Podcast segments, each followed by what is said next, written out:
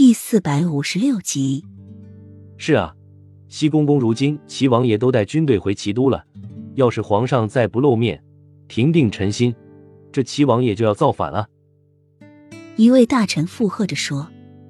小西子听着也是万分着急。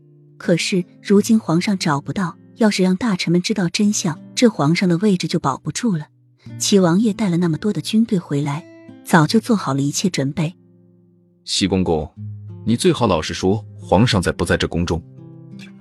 齐王爷突然带着一队人马走过来，说服不了太后，解决不了太子，那他就用武力来解决，让大家看看这皇上到底在不在这宫中。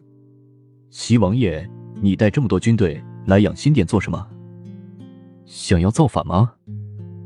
小戏子看到齐王爷身后的军队，当即就慌了。要是让齐王爷闯进去，这江山真的要易主了。西公公，本王只不过是关心替这么大臣们讨个公道。既然皇上不肯见他们，那本王只好强行闯入这养心殿，让他们安安心了。齐王爷冷冷的看着小西子，身后的军队立马就上前来，而养心殿中的禁军和赶来的锦衣卫立即就涌了上来，个个都蓄势而待。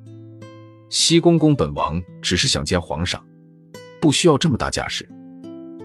齐王爷冷眼看着涌上来不过几十人的锦衣卫和禁军，皇上说了不见任何人，还不退下。小西子大声的说着，一向温和的他声音中带着无助，更多的则是狠厉。齐王爷一听，冷哼一声，挥了挥手，立即齐王爷带来的军队和锦衣卫禁军就打成了一片。跪在地上的大臣们没有想到会是这样的结果。一个个都赶紧躲到安全地带去。齐王爷这么做简直就是逼宫，想来齐王爷是料定了皇上不在宫中谷，才敢如此的放肆。